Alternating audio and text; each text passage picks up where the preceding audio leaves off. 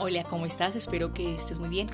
Soy Alejandra Triana, bióloga y biblista, enamorada de la vida y de la escritura, enamorada de Dios y de cómo se hace presente en la existencia de cada uno de nosotros.